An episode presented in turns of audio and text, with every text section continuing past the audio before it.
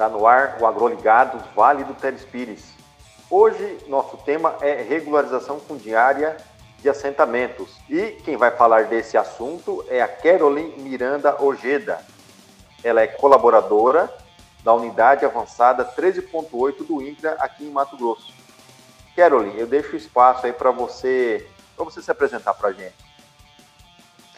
É, obrigada, Rony, primeiramente, pelo convite, tá? E tá passando essas informações importantes aos beneficiários da reforma agrária ou até mesmo aqueles que é, pretendem, né, um dia fazer parte da, é, do, da reforma agrária. É, meu nome é Carolyn, trabalho na unidade do Incred daqui de Colíder há quase é, três anos e espero passar para vocês as informações corretas, algumas é, tirar algumas dúvidas é, que são corriqueiras, que sempre o pessoal está perguntando para a gente. Ô, Caroline, quais são as, as, principais ações realizadas aí pela Superintendência do INCRE Colíder? Bom, aqui nós realizamos todas as, as ações necessárias para a regularização dos assentamentos e das glebas, desde o protocolo até a titulação. De requerimentos, cálculo de títulos, desbloqueio, é, todas essas ações que o, a superintendência faz, nós fazemos. Ô, Caroline, é, vamos falar agora sobre os pré-requisitos para um assentamento inicial, o processo de titulação definitiva aos beneficiários. Tem que, a área tem que ter o gel, a área tem que estar regular ambientalmente, são vários critérios, não é? Isso. Então, para a gente regularizar aquele ocupante irregular, né, que é aquele que ocupa alguma parcela de projeto de assentamento da reforma agrária que não tenha sido autorizado pelo INCRA, ou seja, né, ele não foi selecionado, não participou da seleção para estar tá ocupando. É, e de acordo com a Lei 8.629 de 93 e o Decreto 9.311 de 2018, é possível regularizar esses, esses ocupantes que estão lá de forma irregular, desde que preencham alguns requisitos, né? Que, que são não, não exercer cargo ou função pública remunerada, exceto né, é, que seja dentro do assentamento ou área vizinha e que sejam de interesse comunitário, como saúde, educação, transporte e assistência social. Também, o ocupante irregular, para ele se tornar um beneficiário, ele não pode ter sido beneficiário anterior da reforma agrária ou de crédito fundiário. Eles não podem ser proprietários de imóvel rural em qualquer parte do território nacional bem como não podem ser proprietários, cotistas, acionistas é, de sociedade empresarial em atividade. Não pode ser menor de 18 anos, que seja emancipado, daí pode, e não ter familiar proveniente de atividade que não seja agrária superior aos mínimos. Requisitos que, que um ocupante tem que ter para se tornar beneficiário da reforma agrária. Quando a gente fala em assentamento, o produtor tem que entender que a terra não, ainda não é dele, né? Isso. A terra, ele é um poceiro daquela área, né? Ele, ele apenas explora a área, só que a área é do INCRA.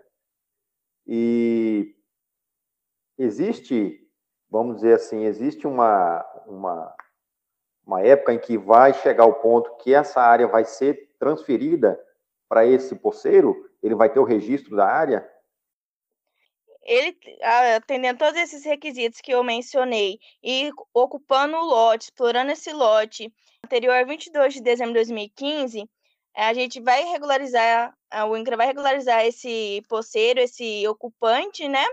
Vai ser feito o contrato de concessão e uso, que é o a, tipo um título provisório até essa titulação definitiva, e o governo precisa disponibilizar o georreferenciamento para que essa área seja titulada. Tá a gente precisa do, do pontapé do governo, né, para a gente estar tá regularizando e possibilitando a titulação definitiva para esse poceiro, esse ocupante.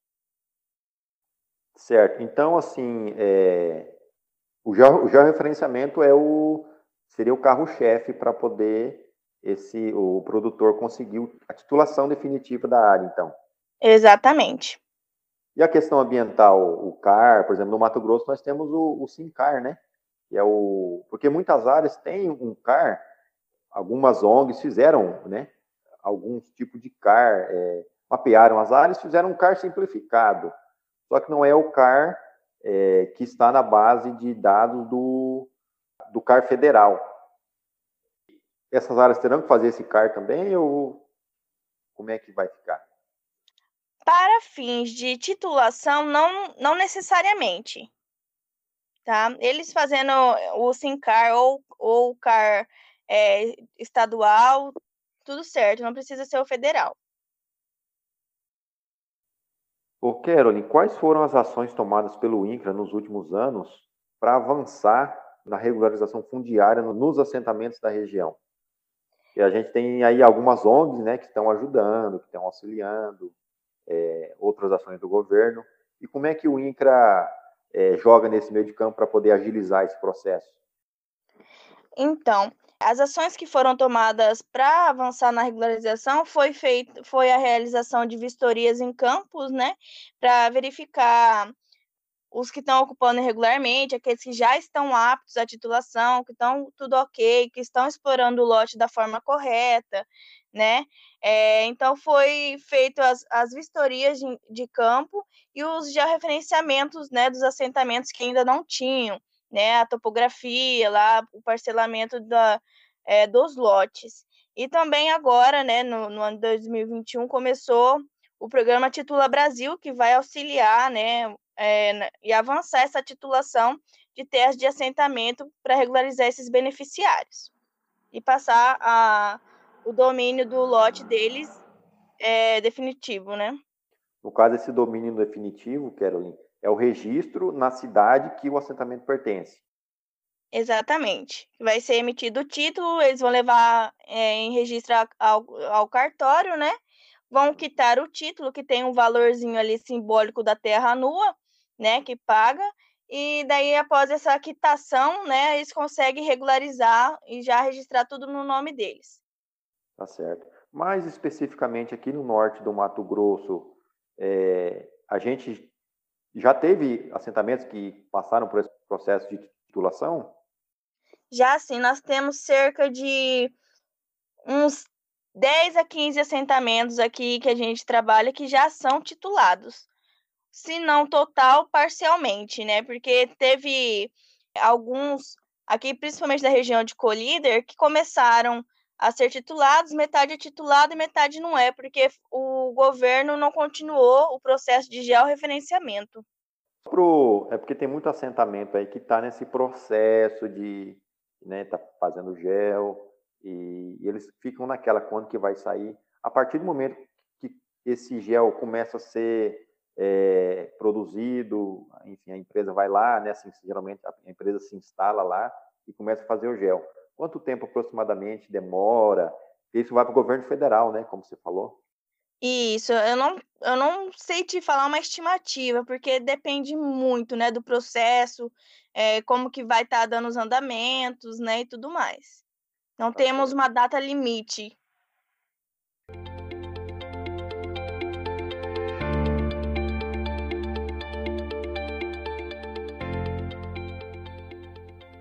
É o seguinte, Caroline, hoje é, muitos assentados vendem as suas áreas, né? E fazem aquele contrato de cessão de uso para o novo dono. E como que esse novo, qual, quais são os pré-requisitos que esse, que essa nova família precisa ter para poder ter o direito à posse legal da área? Esse é o ponto. Primeiramente, essa família tem que comprovar junto ao INCRA por meio de notas fiscais eletrônicas, é, histórico escolar de criança que estudou no assentamento, que explora esse lote anterior a 22 de dezembro de 2015, conforme o decreto 9.311 de 2018 é, dispõe, né? É, e a partir dessa comprovação, vai seguir os mesmos requisitos que precisa para se, se tornar um beneficiário né, que é não ter renda superior, não ter função pública remunerada, não ter sido beneficiário da reforma agrária anteriormente, não ter outro imóvel no nome, né? e não ser é, acionista ou cotista de, de empresa em, em atividade. E onde que o produtor pode procurar? Porque nós estamos numa pandemia, né? Às vezes o produtor pegar, sair da sua cidade e ir até a unidade do INCRA fica um pouco, um pouco perigoso. Ele pode procurar um escritório de contabilidade, pode procurar um, um sindicato rural, onde que ele deve? Olha, é, o produtor rural ele pode estar procurando algum projetista que ele já mexa, né? Já tem é, ciente do lote dele, pode estar procurando qualquer escritório de contabilidade, sindicato dos trabalhadores rurais, ou é, entrar em contato com a gente através dos telefones e e-mail. Daí a gente vai auxiliando na medida do possível, qualquer dúvida que aparecer, a gente vai auxiliando para que dê tudo certo no processo para regularizar esse candidato. Tá certo. É, sobre documentação, Caroline, quando o, o antigo dono vende essa área, ele precisa fazer um documento chamado. Ele precisa fazer o termo de desistência, certo? Certo. Esse termo de existência ele vai ter que expor, né? Vai, vai se qualificar ali e vai ter que expor os motivos, o do porquê que está abrindo mão do lote, né? É, e tem que ser reconhecido firma. Para amanhã ou depois, caso aconteça, né?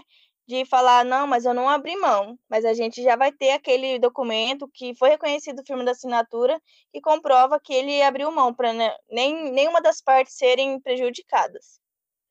Então tá. Então o produtor ele tem que estar no lote desde é, dezembro, né? Antes de dezembro de 2015, e ele tem que achar o encontrar né, essa pessoa que, que é titular da CCU, que era o antigo poceiro da área, e esse poceiro tem que assinar um termo de existência, certo, né?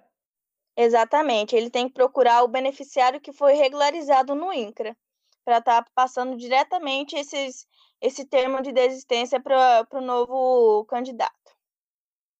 Quando a gente fala, Caroline, de sucessão familiar, a gente sabe que é, os nossos assentamentos já têm um tempo de, né, de consolidação. E, às vezes, a família está lá e o, o patriarca, a matriarca já estão com um pouco de idade e o filho quer o filho quer investir na, no imóvel e às vezes precisa de crédito rural, por exemplo, né? Se essa família for adquirir um crédito rural, às vezes fica um pouco difícil para os bancos emprestarem dinheiro para esse, esses pais, né? Como é que funciona? É, os pais têm que passar a terra para o filho, porque isso é, isso é um problema, né? É, um, é uma polêmica, a sucessão familiar em todo o Brasil, né? Exatamente. Bom, nesse caso, o filho vai, vai fazer parte da seleção igual os outros candidatos. Tem que preencher todos aqueles requisitos. Só que, nesse caso de sucessão familiar, em vez de fazer um termo de desistência, os pais irão fazer um termo de doação, pondo os motivos também do porquê que está passando para o filho, né? Colocar se é por conta de, de idade, alguma doença, né? E esse filho vai ter que comprovar, né, por meio de notas fiscais, que explora o lote. Pode ser o histórico é, escolar que a que o filho estudou no assentamento, ou até notas fiscais que já tenham no nome dele, né? Ou uma simples é, declaração da, da agente de saúde, do sindicato, que comprove, né, que ajude, né, a comprovar. Óbvio que só essa declaração a gente não consegue fazer a seleção, porque infelizmente tem como burlar, né?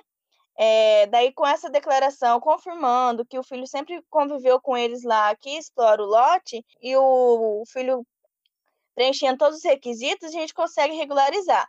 Nos casos que os pais vão passar para um filho só e, esse, e eles têm mais filhos, precisa de autorização, reconhece com as assinaturas reconhecido firma, esses irmãos autorizando um só ficar como titular porque não tem a possibilidade de colocar é, todos eles né, dentro do cadastro. Então, o sítio vai ser passado para um filho só, e esse tem que ter é, a concordância dos demais irmãos para estar tá seguindo em frente com a regularização. Mas então é isso, Caroline. Quero agradecer a sua presença aqui no AgroLigados Vale do Telespires. Eu tenho certeza que o que você disse vai ajudar muitos, né? Muitos que estão pensando aí em, em tomar alguma decisão, né? Em planejar o futuro. A gente tem muitas famílias assentadas aqui nesse norte do Mato Grosso, né? É, então, muito obrigado, Caroline. Obrigada eu, Rony, agradeço pela oportunidade e qualquer dúvida que alguém tenha, pode estar entrando em contato com a gente é, pelos telefones do INCRA daqui de Colíder, que a gente está à disposição para sanar eventuais dúvidas e estar colaborando aí com a regularização do, dos ocupantes. Eu que agradeço, Caroline. Até mais. Obrigado, um abraço. Abraço, muito obrigada.